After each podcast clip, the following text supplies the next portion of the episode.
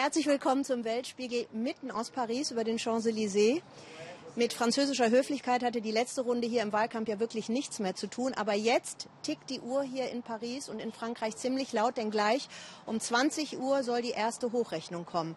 Wer wird die neue Präsidentin oder der neue Präsident Frankreichs? Emmanuel Macron, 39, ehemals Banker und Wirtschaftsminister, Erfinder der politischen Bewegung En Marche, Freund Europas, oder eben Marine Le Pen, 48, Kandidatin des Front National. Sie will die Franzosen über den Ausstieg aus der EU und den Euro abstimmen lassen. Mein Kollege Demian von Osten, der ist heute in Soissons, um in der Provinz den Wahltag zu erleben. Emmanuel Macron oder Marine Le Pen. Die Zettel sind gerichtet, denn im Wahlbüro von Soissons hat alles seine Ordnung. Punkt 8 Uhr, der erste Wähler ist der 81-jährige Robert Renner. Stimmzettel nehmen, in der Kabine entscheiden und ab in die Urne. Wählen ist für ihn Bürgerpflicht.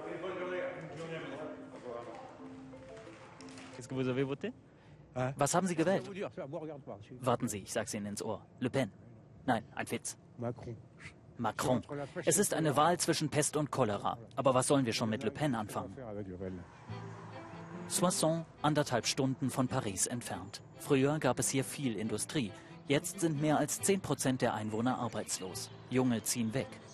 Dafür ist dieses kleine Flüsschen mitten in Soissons fast ein Symbol. Es heißt La Crise, die Krise.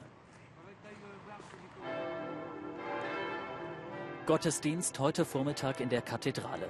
Treue Katholiken wählen oft eher konservativ. Doch die Wahl zwischen Le Pen und Macron stellt viele vor ein Dilemma. Ich wähle Macron. Ich werde eine ungültige Stimme abgeben. Ehrlich gesagt, ich weiß es nicht. Keiner der Kandidaten gefällt mir. Aus Überzeugung wähle ich eher konservativ, aber jetzt ist es kompliziert. Ich habe mich noch nicht entschieden. Wer für Le Pen stimmt, redet darüber oft nicht. Le Pens Erfolg im ersten Wahlgang liegt auch an Orten wie diesen. Die Unternehmerin und Macron-Anhängerin Brigitte Macheret zeigt uns das Gelände eines früheren Kunden. Ein Zulieferer der Atomindustrie, für die ihre Holzfirma Transportboxen hergestellt hat. Das hier ist eines der Symbole der Deindustrialisierung in Soissons. Das Unternehmen ist seit 20 Jahren zu.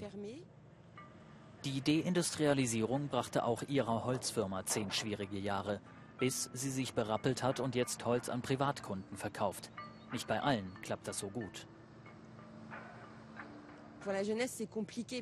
Für die Jugend ist es schwierig, denn es gibt keine gute Arbeit mehr, sondern fast nur noch Dienstleistungsjobs. Deshalb suchen sie sich was Neues in anderen Städten. Perspektivlosigkeit, die sie in Wählerstimmen umwandeln konnte. Le Pen bekam hier im ersten Wahlgang 28 Prozent der Stimmen, Macron nur 20. Wegen des Le Pen-Erfolgs hat der konservative Bürgermeister Alain Crémont vor dem zweiten Wahlgang eine kleine Demonstration gegen Le Pen organisiert. Er hofft nun, dass es etwas gebracht hat. Ich erwarte, dass Marine Le Pen auf lokaler Ebene viel weniger Stimmen erreicht als im ersten Wahlgang. Und ich mache keinen Hehl daraus, dass ich mir als neuen Präsidenten Emmanuel Macron wünsche.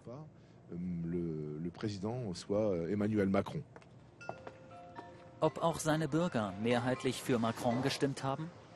Die Auszählung wird es ihm zeigen.